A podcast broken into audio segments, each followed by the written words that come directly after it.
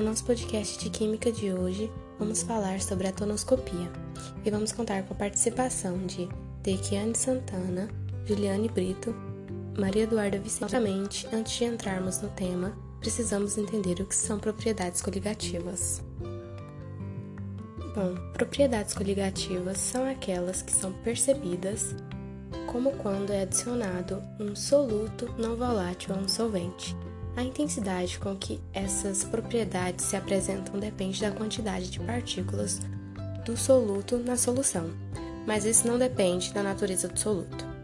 Existem quatro propriedades coligativas, entre, e elas são tonoscopia ou tonometria, ebulioscopia ou ebuliometria, crioscopia ou crometria e a última, osmoscopia. Primeiramente, antes de entrarmos na definição de tonoscopia, precisamos entender a pressão máxima do vapor.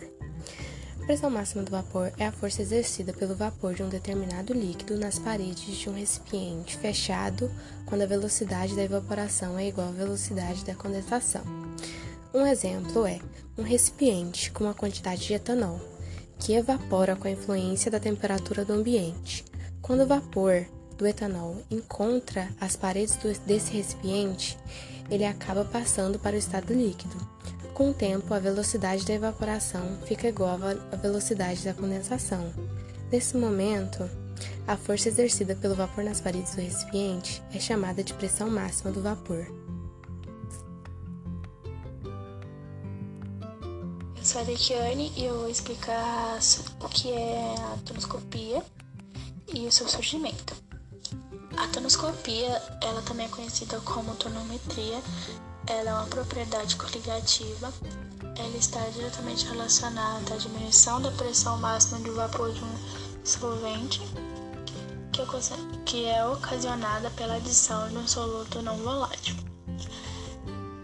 Ela surgiu em meados de 1887 pelo físico-químico francês François Morrieu. Desculpe minha pronúncia estiver falando errado. Ele iniciou seus estudos relacionados à pressão do vapor, solventes em cima fechados.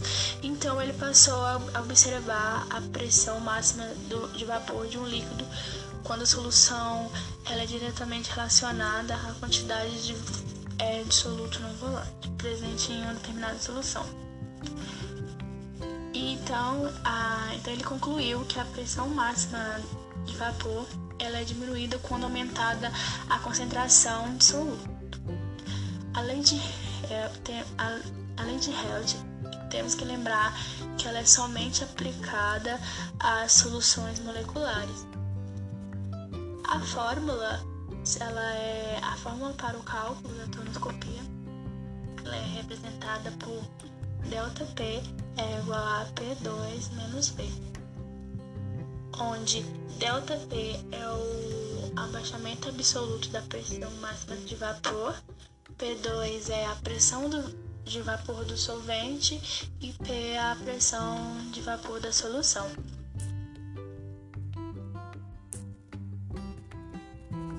Eu sou Juliane e eu vou falar sobre o soluto não volátil. O soluto não volátil ele apresenta um elevado ponto de ebulição, ou seja, ele não pode se transformar em gás em temperatura ambiente. Tem dois tipos de soluto não volátil, que é o soluto não volátil molecular, que ele não sofre a ionização ao ser dissolvido, e o soluto não volátil iônico, que sofre a ionização e ocorre rompimentos de ligações entre, entre os átomos. Uh, um exemplo do NaCl em, em, solução aquosa. Os íons do NaCl vai servir como ímãs para as moléculas de água, que vai impedir o movimento das moléculas e o impedimento também dela do, da vaporização. Presença do soluto não volátil faz com que a pressão de vapor do líquido diminua e sua temperatura de ebulição aumente mas também vai depender muito da concentração das partículas de soluto em solução e não da natureza do soluto.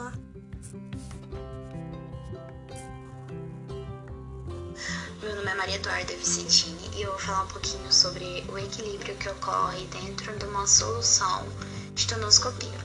Nós já compreendemos e sabemos o que são propriedades coligativas e a tonoscopia em si.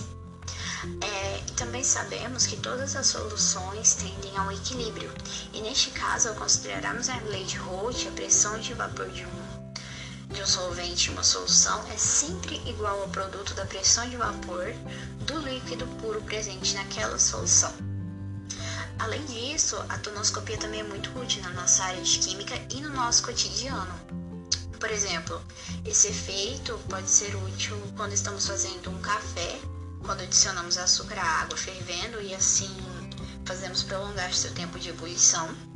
Também é útil a cozinhar quando começamos a cozinhar alimentos, fazendo com que eles cozinhem mais rápido, porque a temperatura vai se elevar.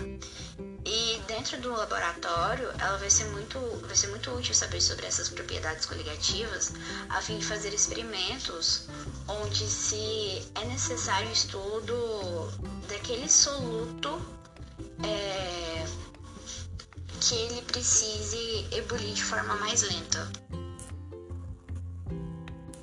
Obrigada por escutarem o nosso podcast. Espero que tenham compreendido bem e até a próxima.